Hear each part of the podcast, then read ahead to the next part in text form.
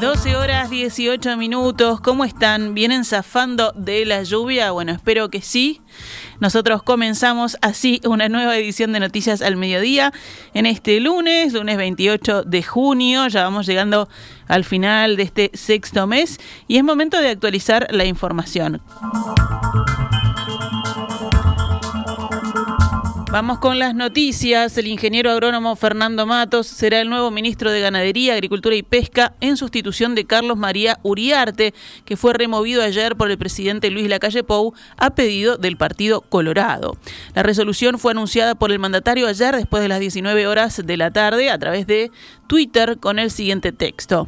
En acuerdo con el Partido Colorado, vamos a designar a Fernando Matos como nuevo ministro del Ministerio de Ganadería, Agricultura y Pesca. Confiamos en su capacidad profesional y personal para compartir el desafío presente y futuro del sector. Mi reconocimiento a Carlos María Uriarte por su calidez humana y su compromiso, escribió la calle Pou. Más tarde, Uriarte manifestó a través de su cuenta de Twitter, etapa cumplida, con la tranquilidad de haber aportado a la patria nuestro máximo esfuerzo. Solo me resta agradecer por el honor de haber sido parte de este gobierno que mucho me enorgullece, escribió el ahora exministro. El cambio en la titularidad del Ministerio de Ganadería, Agricultura y Pesca fue sugerido ayer en la tarde por el ministro de Ambiente, Adrián Peña, que se desempeña como coordinador de Ciudadanos, sector Colorado, al que se había sumado Uriarte en el año 2019 para apoyar la candidatura del economista Ernesto Talvi. En una reunión con la calle Pou ayer de tarde, Peña propuso el nombre de Matos, que hasta ahora ocupaba el cargo de presidente del Instituto Nacional de Carnes del INAC, y en declaraciones al país, Peña sostuvo que Matos venía haciendo un gran trabajo en la presidencia del INAC y lo destacó como alguien formado, con experiencia y con pleno conocimiento del sector. Matos además fue asesor de Peña en temas agropecuarios cuando este era diputado y participó en el armado de Ciudadanos. Uriarte, recordemos que es de tracción blanca, se había distanciado en los últimos meses del Partido Colorado y particularmente de Ciudadanos, al punto de que no participaba de la vida orgánica del sector ni rendía cuentas a sus dirigentes. Además, había perdido pie en el gobierno a partir de errores que el ministerio dejó pasar en el etiquetado de contenedores con carne bovina con destino a China, que pusieron en riesgo las exportaciones a ese país. El próximo nuevo ministro, Fernando Matos, de 63 años, es ingeniero agrónomo por la Universidad Federal de Río Grande del Sur, fue presidente de la Asociación Rural del Uruguay entre 2004 y 2006 y es productor agropecuario en Cerro Largo y Tacuarembó. Consultado por la prensa, Matos aseguró que es un gran honor para él tomar este cargo. Por supuesto, una enorme responsabilidad, un gran honor este, en lo personal, en lo profesional, pero básicamente la confianza que deposita el presidente y el partido. Matos también agregó que esto fue sorpresivo y aún no está nada definido en lo que se refiere a fecha de asunción del cargo, pero que se mantendrá a la opinión pública al tanto. 12 horas 22 minutos, pasamos a las noticias de la emergencia sanitaria. Este fin de semana siguieron bajando los principales indicadores de la pandemia de coronavirus en Uruguay. Ayer, domingo, fallecieron 20 personas con COVID-19. El sábado se habían reproducido 27 fallecimientos y el viernes 23. El promedio en la semana móvil es ahora de 32 defunciones por día. La cantidad total de casos activos es ahora de 17.878 y los pacientes en CTI son 308. El índice de Harvard bajó a 45,43 contagios diarios nuevos cada 100.000 habitantes en los últimos siete días. Si hablamos de vacunación contra COVID-19, bueno, alcanzó hasta el momento al menos con una dosis al 62,38% de la población. La segunda dosis ya fue inyectada al 44,16% de la población. El gobierno emitió un decreto donde informó que bajará la cantidad de dinero que paga por los test de COVID-19 que son realizados por mutualistas, la Administración de los Servicios de Salud del Estado, ACE y algunos laboratorios privados. En el decreto se determinó que el Estado abonará en algunos de los casos menos de la mitad que las cifras actuales. Según datos brindados al diario El País por mutualistas y laboratorios, el Ministerio de Economía y Finanzas abona unos 3 mil pesos por cada prueba de PCR, a lo que se le suma otros mil en caso de que la muestra se tenga que recoger a domicilio o unos 600 pesos si la persona se acerca con su auto a un punto determinado. Sin embargo, el decreto número 60-021, que fue firmado por el presidente Luis Lacalle Pou el pasado 14 de junio, maneja nuevos valores muy por debajo de lo que se tienen hoy como referencia. El texto afirma que, efectuada la evaluación económica conforme a los lineamientos indicados, ambas secretarías de Estado, hablando del Ministerio de Economía y el de Salud, creen pertinente sugerir nuevos precios, los cuales son sensiblemente menores a los que hasta hoy se manejan. Por ejemplo, por un servicio de diagnóstico a través de un PCR, el gobierno está dispuesto a pagar hasta 1.932 pesos. La cifra puede pasar a ser de 2.324 en caso de que la muestra tenga que ir a tomarse a domicilio. No especifica los montos para situaciones en que las personas se acerquen a un punto de extracción en su vehículo personal.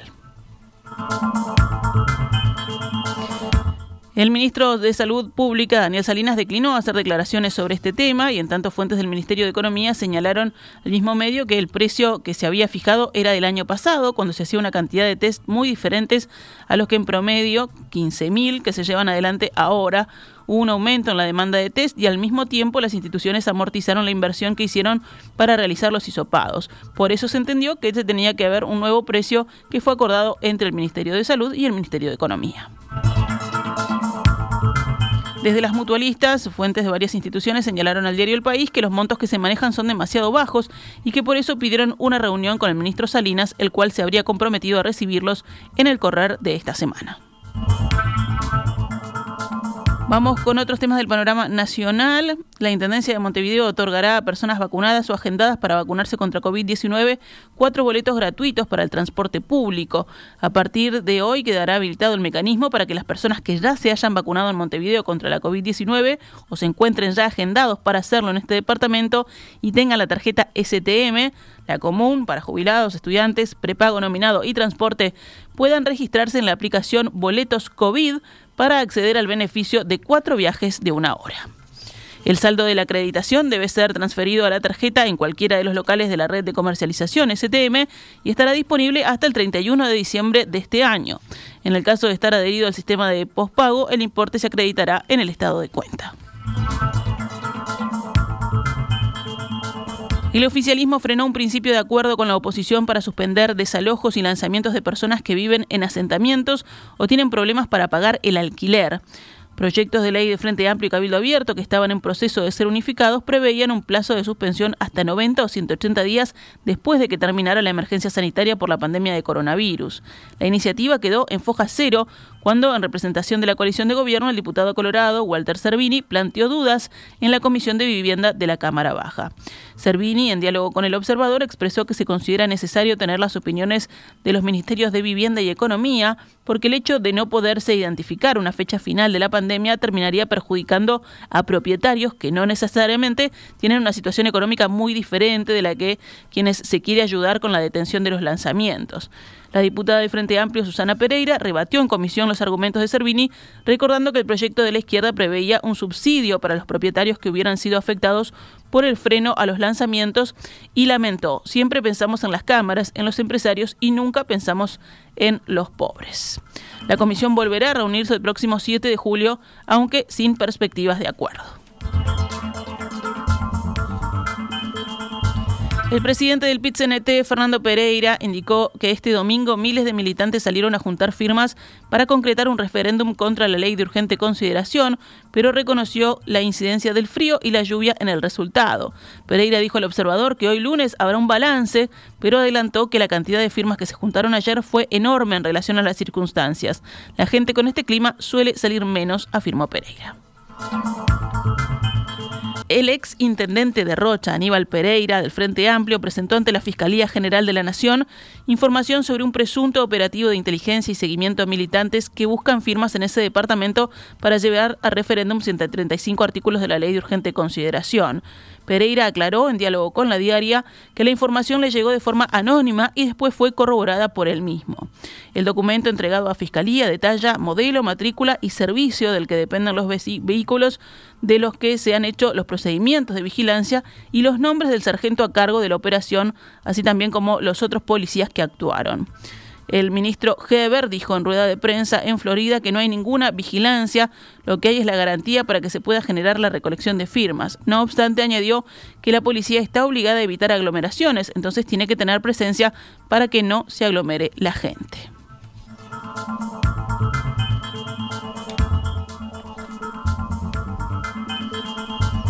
Ante el comienzo de las vacaciones de julio, la Dirección Nacional de Migración exhortó a la población a extremar los cuidados. En cuanto al egreso de menores de edad del país, los uruguayos que viajen con la cédula de identidad y sean acompañados por ambos padres también deberán presentar la partida de nacimiento uruguaya, tramitada con un periodo no mayor a un año. En cuanto a los menores extranjeros que sean residentes en Uruguay y viajen con ambos padres, también deberán presentar la partida de nacimiento según consignó el Ministerio del Interior. Si el menor viaja con uno solo de los padres o con ninguno de ellos, previamente se deberá tramitar el permiso del menor autorización de viaje que se tramita en la Dirección Nacional de Migración, para la que previamente hay que agendarse en www.trámites.gov.uy. En caso de que el menor tenga pasaporte uruguayo, no requiere permiso de menor ni partida de nacimiento para el egreso.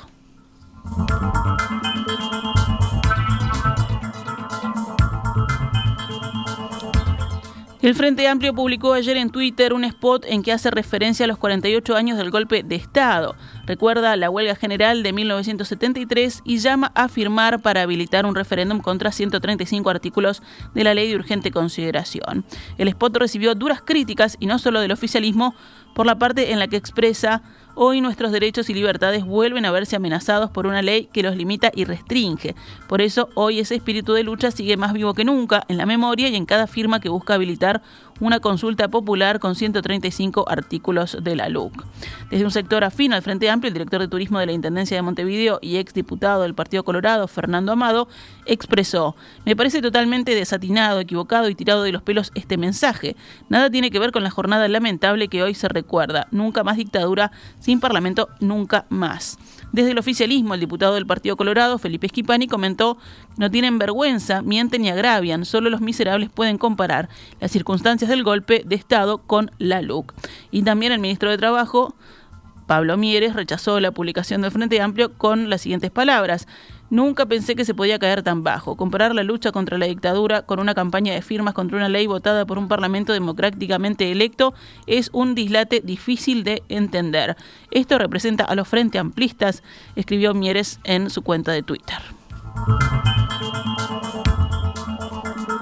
En virtud de los últimos pronósticos emitidos por el Instituto Uruguayo de Meteorología, el INUMED, los Ministerios de Desarrollo Social, Interior y Defensa Nacional analizaron la situación y coordinación de ejecución desde anoche del operativo Frío Polar, según consignaron a través de Twitter los ministros Martín Lema, de Desarrollo Social, y Javier García, de Defensa Nacional.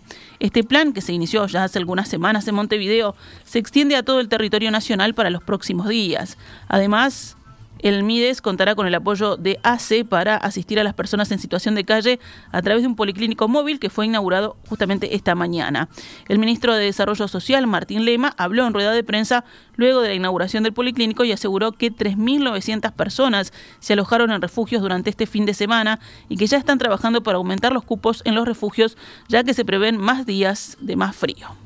Evidentemente nos estamos preparando para una jornada de la de hoy que, viene también con, pronósticos muy adversos. Según lo que nos detalla Inumet, podemos estar, podemos estar encontrándonos con el día de sensaciones térmicas más bajas en lo que va del año y eso lo que hizo es que estemos tanto en la jornada de ayer como en la jornada de hoy haciendo un monitoreo permanente con todo el equipo de, protección social. Lo que estamos trabajando ahora es en incrementar más cantidad de cupos.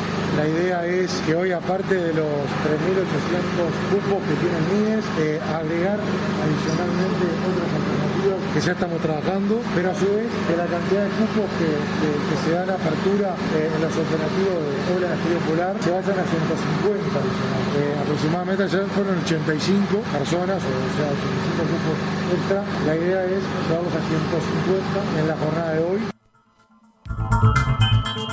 Cerramos el panorama nacional con otras noticias. Una mujer de 43 años fue condenada a dos años de prisión por estafar a una empresa financiera por 2 millones de pesos. La mujer logró obtener 17 préstamos en una financiera por más de 2 millones 300 mil pesos, simulando la identidad de otros clientes mediante falsificación de firmas y copias de cédulas de identidad que los titulares habían denunciado como extraviadas ante la policía. Según informa Subrayado, la denuncia fue radicada por representantes de la empresa damnificada ante la unidad de delitos financieros de Interpol. Los investigadores pudieron comprobar que la totalidad de los préstamos que la financiera no había podido cobrar habían sido retirados por la misma persona. Actualizamos a cuánto cotiza el dólar a esta hora en la pizarra del Banco República, 42 pesos con 45 para la compra y 44 con 65 para la venta.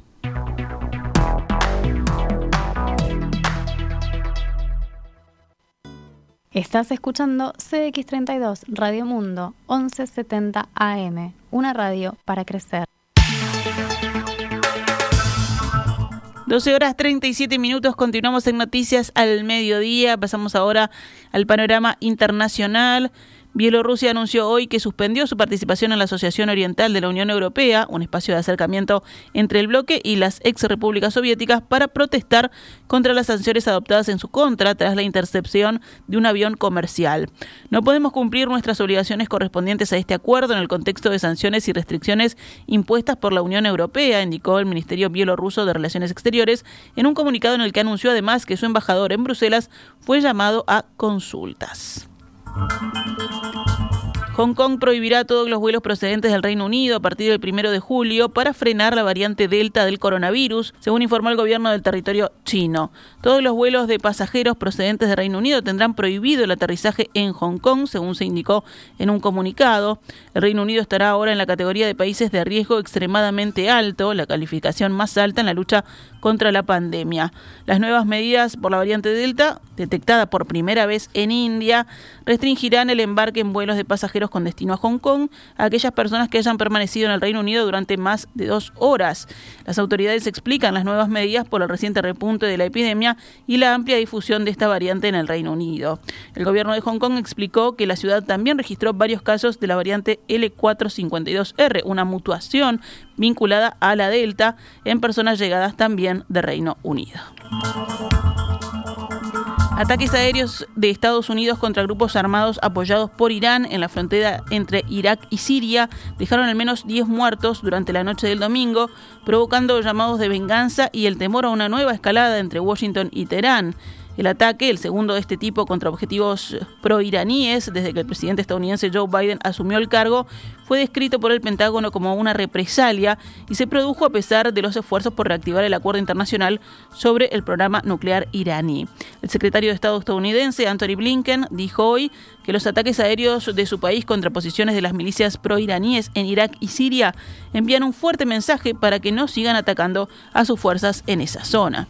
Por su parte, el primer ministro iraquí Mustafa al-Qasimi denunció hoy los ataques y consideró que se trata de una violación flagrante de la soberanía de su país. Reiteramos nuestro rechazo a ver a Irak convertido en un territorio de ajuste de cuentas y defendemos nuestro derecho a impedir que el país se convierta en un terreno de agresiones de represalias, dijo Qasimi en un comunicado.